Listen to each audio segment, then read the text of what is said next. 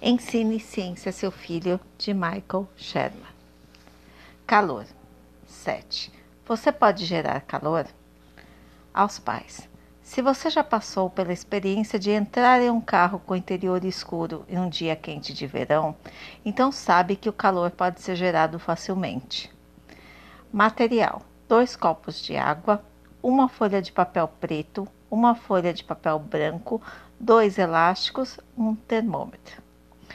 Instruções: Peça a seu filho que pegue os dois copos de água e, usando os elásticos, enrole o papel preto em um e o branco em outro.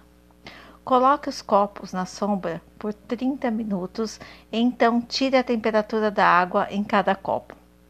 As temperaturas devem ser as mesmas. Agora peça a seu filho para colocar os dois copos no sol por 30 minutos. Tire a temperatura de novo. A água do copo embrulhada em papel preto deve estar mais quente do que a água do copo embrulhada em papel branco. Você pode explicar que o preto absorve a energia da luz, enquanto o branco reflete essa energia. A luz pode gerar calor. O papel preto absorveu a energia da luz e ficou quente.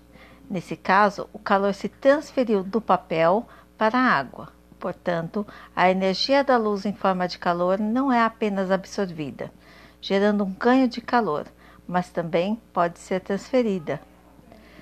Como veremos em breve, a transferência de energia é extremamente importante. Para seu filho, o calor pode ser causado pela energia da luz, como a do Sol. Vamos fazer um experimento para ver se a coisa pode ficar mais quente apenas ficando no Sol. Faça o experimento. Coisas escuras absorvem mais calor do que coisas claras.